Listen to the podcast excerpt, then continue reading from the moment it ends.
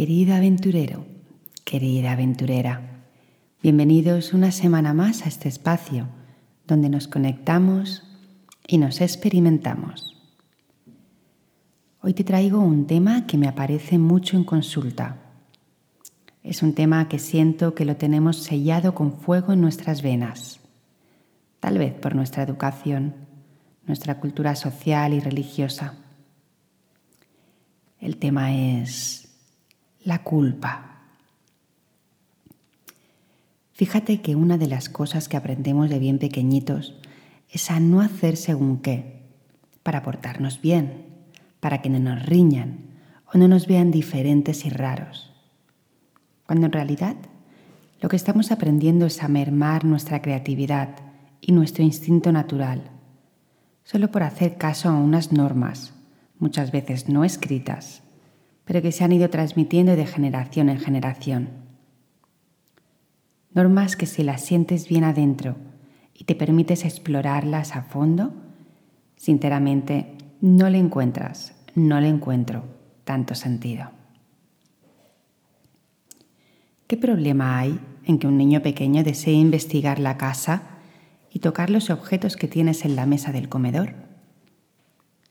¿Qué problema hay en que ese mismo niño vaya por la calle y siente la necesidad de pararse a observar una colonia de hormigas, cómo trabajan afanosamente? ¿Qué problema hay en que por la noche sienta el niño que no le apetece comer cierto alimento?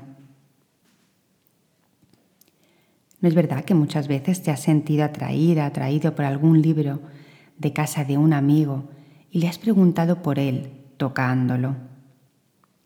O tal vez te has quedado mirando ojipláticamente una escena mientras te tomabas el café en el bar. O has sentido que algún alimento no te iba a sentar bien o no era el momento de comerlo y has desechado un plato. Los niños pequeños están aún más conectados que nosotros con su sabiduría interior. Si quieren tocar cosas, es porque es su forma de explorar, de investigar, experimentar. Una opción para ti es adaptar el salón durante un tiempo necesario para que no suponga un peligro y estrés continuo para ambos. Si se paran un tiempo a observar, cosa que curiosamente luego reaprendemos con los años en las sesiones de mindfulness, es porque tal vez necesite una pausa en una agenda acelerada de actividades y sienta que a través de la mirada contemplativa se puede permitir parar. Si siente que un alimento no es el momento de ingerirlo, probemos de hacerle caso por una vez. A mí tampoco me gustan todos los alimentos del mundo y la verdad es que muchos me han gustado con el tiempo. Cuando me he dado permiso y la libertad de probarlos en sus diferentes texturas, combinaciones, y me he dado cuenta de que sí que me gustaban más alimentos de lo que pensaba de pequeña, pero es que necesitaba tiempo, necesitaba creatividad y darme la oportunidad sin tensión ni presión para probarlos. ¿Por qué te cuento todo esto? Porque desde pequeños nos vamos sintiendo culpables de sentir lo que sentimos, de hacer lo que instintivamente nos apetece y como la historia de la rana en la olla, cuando nos queremos dar cuenta, ya nos hemos desconectado de nuestra parte más esencial. Vivimos según un modelo o un patrón que nos han marcado y nos sentimos tremendamente culpables, porque en el fondo ciertas actitudes nuestras sabemos que, que no concuerdan con lo que expresamos externamente somos incongruentes entre lo que sentimos y lo que hacemos. Si con el tiempo nos armamos de valor y hacemos alguna acción que no esté bien vista socialmente, entonces entramos en lucha interna de por vida. ¿Qué hago? ¿Lo que siento o lo que se supone que tengo que hacer? De ahí que entremos en un círculo vicioso de la culpa y el autocastigo. Tal vez trastornos alimenticios, trastornos mentales o emocionales. Pero fíjate si estamos marcados, que casi está bien visto sentirse culpable. A diario me encuentro sintiéndome culpable por pequeñitos gestos cotidianos.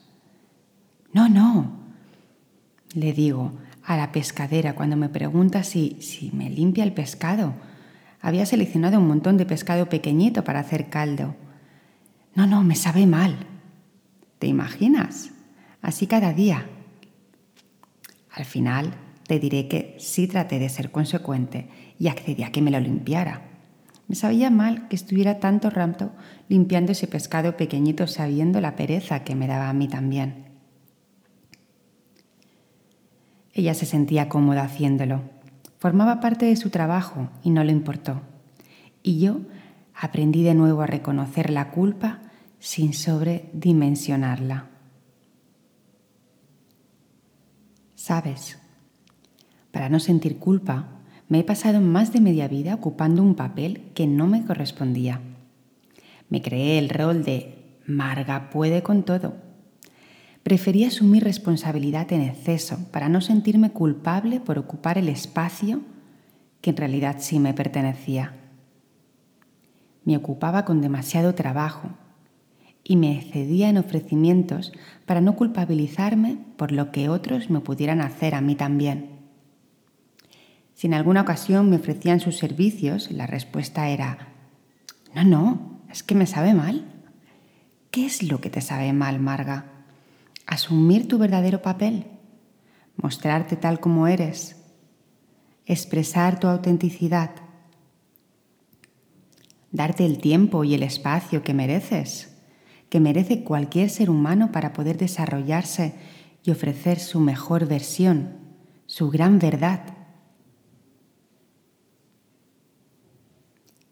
La culpa nos reduce, la culpa nos hace cobardes la culpa habla de una gran represión interna a no atrevernos a ser, a no responsabilizarnos de nuestros actos. Da un paso adelante y responsabilízate de quién eres, de lo que sientes y muéstraselo al mundo desde tu autenticidad, desde tu verdad.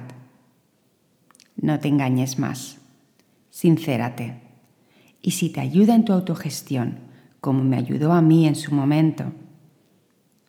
Ante sentimientos de culpa, dite, me amo, me acepto tal cual soy y sé que en ese momento hice lo que hice porque no supe hacerlo de otra, de otra forma. No tenía más herramientas. Hice lo mejor que pude y supe con lo que sabía y sentía en ese momento. El desarrollo transpersonal es aprender a crecer desde dentro, atravesándote, atreviéndote y amándote en cada etapa de tu vida. Si te apetece compartirte, como siempre, te leo, te escucho, te siento. Continuamos caminando juntos desde aquí y con valentía y autenticidad te deseo un precioso y fantástico día de presencia. Chao.